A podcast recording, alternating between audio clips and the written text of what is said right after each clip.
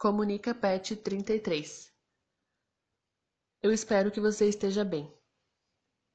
Você deve conhecer aquele aviso que os passageiros de um voo recebem em caso de despressurização, de que máscaras cairão automaticamente e que se deve primeiro colocar a sua e depois ajudar outra pessoa. Bom, é sobre isso que eu quero falar hoje. Nos tempos atuais, o simples ato de acordar pela manhã já é suficiente para nós percebermos que está tudo muito esquisito. De cabeça para baixo, eu diria. Tem coisas demais acontecendo e nós não damos conta. Não dá tempo de assimilar. O medo vai ganhando espaço, mas a vida continua e nós ficamos assim, imobilizados, esperando que isso passe logo e que tudo volte ao normal. Aliás, impossível dizer se as coisas realmente voltarão a ser como costumavam ser. Mas esperemos que, de uma forma ou de outra, tudo seja ao menos mais humano humano, do latim humanus, adjetivo, do homem ou a ele relativo, que mostra sentimentos de compaixão, benevolência ou solidariedade, benévolo, benfazejo, bondoso, compassivo, compreensivo. Nesse cenário, existem muitas pessoas precisando de ajuda e nós temos como ajudar, e daqui a pouco eu conto como.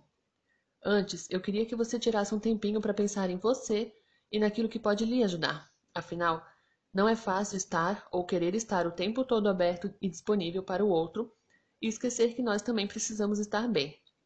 Com isso, não quero propor extensas e complexas práticas de reconexão e autoconhecimento, mas apenas oferecer algumas ferramentas que podem ser legais num momento como esse, que pede uma pausa. Vamos lá! Há um grupo de psicólogas realizando atendimentos gratuitos para pessoas envolvidas com a Covid-19, ou seja, pacientes em isolamento, pacientes com a Covid-19, equipe médica e de enfermagem e familiares de pacientes com a Covid-19. Portanto, se você faz parte ou conhece alguém que faça parte desse grupo e que esteja precisando de apoio emocional e ou psicológico, fica a dica.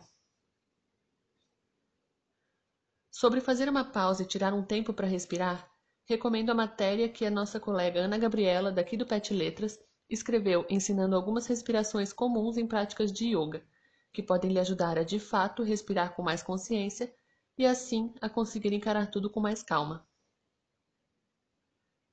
Você que está sozinho e, sobretudo, se sente solitário, talvez se interesse pela ideia de passar um minuto conectado por vídeo com alguém, sem dizer nem fazer nada, só estar ali, partilhando tempo com o outro. Você pode fazer videochamadas com pessoas que já conhece, certamente, mas o espaço Human permite tal experiência com pessoas do mundo todo.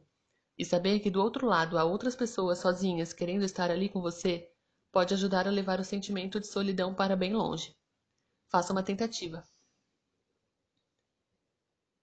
Organizar os pensamentos e compartilhá-los com alguém é uma tarefa importante que pode servir para que nos sintamos mais leves, não é mesmo? Mas já pensou em escrever algo apenas para você? Qual foi a última vez que você colocou no papel aquilo que sente? No espaço Future Me, você pode escrever uma carta para o futuro. Pode programar o envio de um e-mail para a data que você escolher, para o endereço de e-mail que você quiser. Com a diferença de que você não terá mais acesso ao que escreveu até a data programada.